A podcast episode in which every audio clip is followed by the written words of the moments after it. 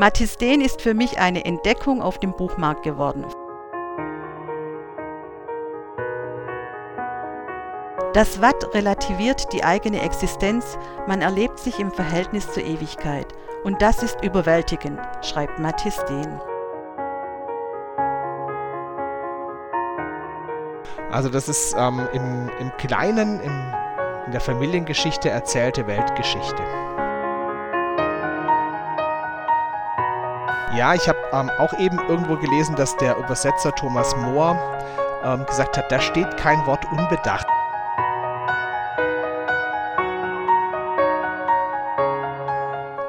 Hallo Christine. Hallo Benjamin. Ja, da sind wir wieder mit unserem kleinen Podcast. Es hat ja ähm, ist ja jetzt kein großer Abstand zur Veröffentlichung der letzten Folge, was aber daran lag, dass wir mit der Veröffentlichung der letzten Folge ziemlich lange gebraucht haben.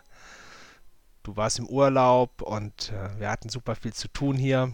Wo warst du im Urlaub? Ich war in Südtirol und am Bodensee und jetzt habe ich eine Tasse Kaffee vor mir stehen und bin ganz glücklich, dass wir jetzt einen Podcast aufnehmen können. Hast du denn im Urlaub was gelesen, das du jetzt mitgebracht hast? Ja, ich habe mitgebracht Matthias Dehn, der Holländer, verlegt im Mare Verlag.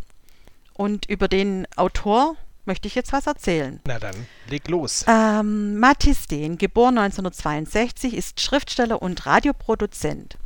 Er veröffentlicht Romane, Kolumnen und einen Band mit Kurzgeschichten, der für den renommierten AKO Literaturpreis nominiert war.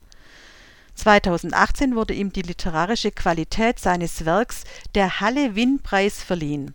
Bei Mare erschienen bisher seine Romane Unter den Menschen und Der Schiffskoch. Und ich hatte ihn schon vor ein paar Jahren mal entdeckt und das Buch Unter den Menschen gelesen und schon damals gefiel mir seine ruhige und lakonische Sprache. Ja, du hast in der Vorbereitung für unser Gespräch heute gesagt, es wird irgendwas mit Wattwandern zu tun haben. Und ich soll dich mal fragen, ob Wattwandern ein Sport ist. Wattwandern über große Entfernungen hinweg als eine Art Extremsport zu verstehen, überaus gefährlich einerseits, Grenzerfahrungen vermittelnd andererseits, diese Faszination, sich der Kraft der Natur zu stellen mit Übernachtung im Watt, das war für mich eine ungewöhnliche Vorstellung. Vielleicht kann man das auch nur verstehen, wenn man am Meer groß geworden ist. Also für mich wäre das überhaupt gar ja, nichts. Du hast ja auch in Südtirol Urlaub gemacht und das Buch hast du in Südtirol gelesen, obwohl es um Wattwandern geht.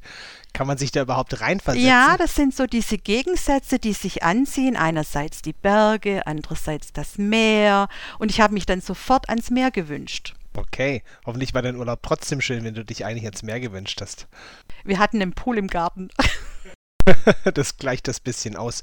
Übrigens hast du festgestellt, dass ich bei meinem Kaffee was verändert habe. Ja, ich habe festgestellt, dass du auf Zucker verzichtest und ich finde das sehr löblich.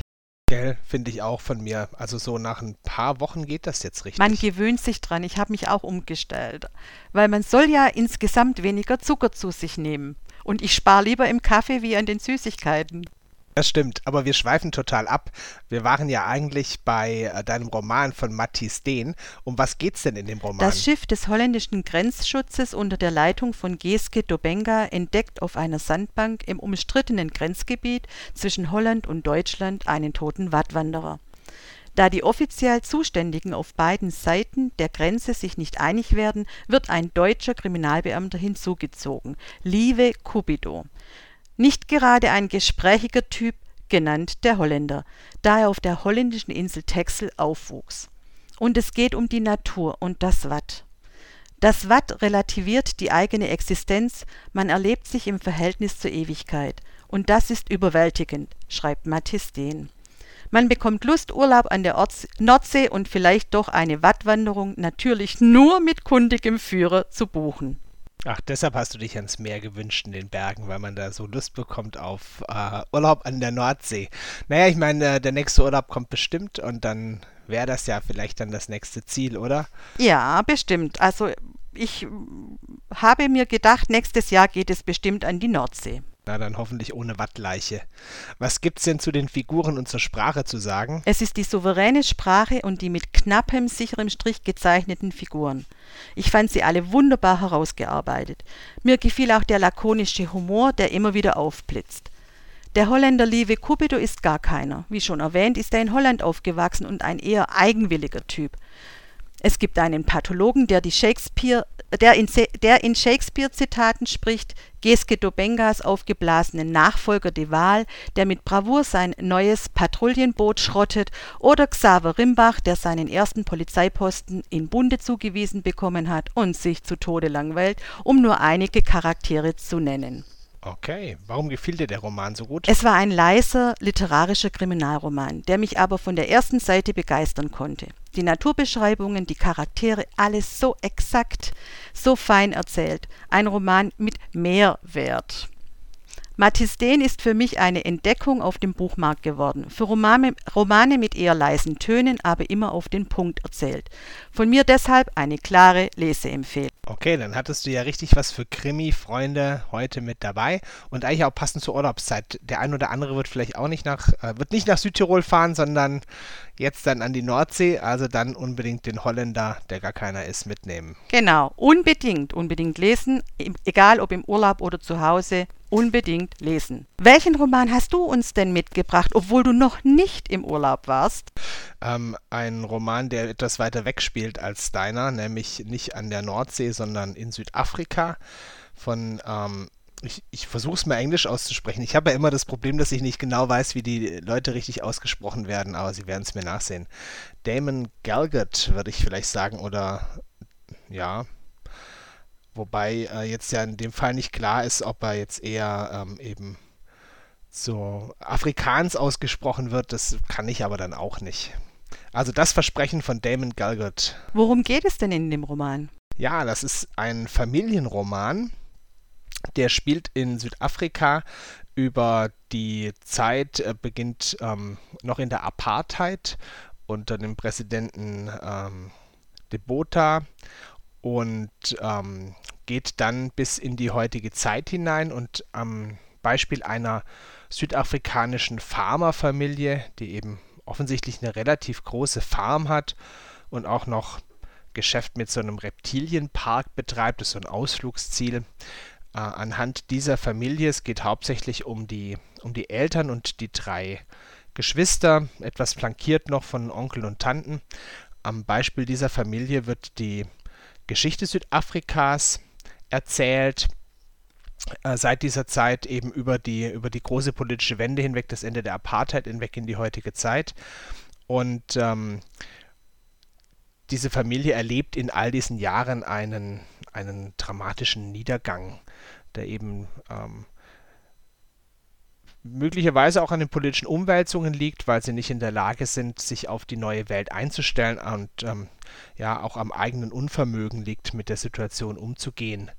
Also ich habe mal in einer Rezension gelesen, dass gerade zwei der Geschwister, die so die beiden stärksten Gegencharaktere sind, äh, dass vor allem die eben äh, damit Schwierigkeiten haben. Der, der Bruder kann das, das Ende der Vorherrschaft der Weißen ähm, nicht äh, schafft das mental nicht, der kommt nicht in der neuen Welt an, während seine jüngere Schwester äh, diejenige ist, die unter dem unter der Verantwortung der Weißen an den Verbrechen an der schwarzen Bevölkerung äh, persönlich leidet und aber ähm, ja, aus diesem Leiden für sich zwar persönliche Konsequenzen zieht, aber auch nicht in der Lage ist, über dieses Leiden hinauszukommen in eine, in eine neue Zeit hinein, in, eine neue, in ein neues Miteinander hinein.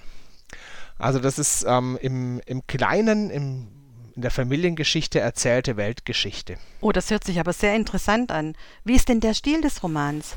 Ja, ich habe ähm, auch eben irgendwo gelesen, dass der Übersetzer Thomas Mohr ähm, gesagt hat, da steht kein Wort unbedacht. Und das ist eigentlich ganz erstaunlich, weil der Erzählstil ist eigentlich eher so, so ein bisschen lakonisch. Manchmal würde man vielleicht sagen, unheimlich umgangssprachlich, was aber daran liegt, dass ähm, die Gedanken der, der, der Hauptfiguren einfach mal so fließen und ähm, niemand ja äh, in Gedanken jetzt wahnsinnig ausformulierte Sätze äh, mit sich selbst spricht, sondern ähm, na, ne, die Gedanken fließen einfach, es kommen einem Sätze in den Sinn, dann kommen einem wieder neue Ideen und äh, das hat er eigentlich ganz gut eingefangen, aber trotzdem ist es raffiniert kom komponiert damit. Es ist zwar ähm, zum Teil sehr umgangssprachlich, aber ja, ich glaube, dass der Thomas Mohr recht hat. Es ist nichts unbedacht, also jeder, jeder Satz passt dahin. Aber man muss sehr aufmerksam lesen, denn die Perspektive wechselt sehr schnell ähm, zwischen einzelnen Figuren und dann gibt es auch noch einen allwissenden Erzähler, der auch schon weiß, wie was ausgeht der aber äh, selber tatsächlich gar nicht existiert. Also das ist äh, keine Figur in dem Buch, sondern eine über allem schwebende Figur, die aber gar nicht immer in Erscheinung tritt. Also manchmal poppt die kurz auf und ähm, wirft schon einen Blick in die Zukunft und weiß schon, was als nächstes geschehen wird, ähm, aber ist keine handelnde Figur, sondern ähm, ja, so, so ein das gibt es ja in Romanen häufig, so eine Art unbeteiligter Beobachter, der eben alles weiß, aber ganz, ganz geschickt gemacht. Und was vielleicht auch ganz interessant ist, ähm, der Autor selber ist ja auch weißer Südafrikaner und ähm, natürlich kommen in dem Buch auch schwarze Menschen vor, aber das Buch ist unterteilt in Kapitel. Diese Kapitel sind ähm, oder in große Abschnitte. Diese großen Abschnitte sind den ähm, einzelnen Kindern zugeordnet. Und am Anfang ähm, gibt es noch, ein, noch einen Teil, der ähm, ist den Eltern zugeordnet. Und ähm, trotzdem sind natürlich auch schwarze Menschen in dem Buch, die auch eine, eine, tragende Rolle spielen. Es geht ja um den Titel Das Versprechen, da kann ich gleich noch was zu sagen. Und diese schwarzen Menschen, aber da maßt sich der Damon Galgut nicht an, dass er sozusagen in deren Rolle schlüpft. Also er schreibt immer aus der Rolle des weißen Südafrikaners, der er selber auch ist.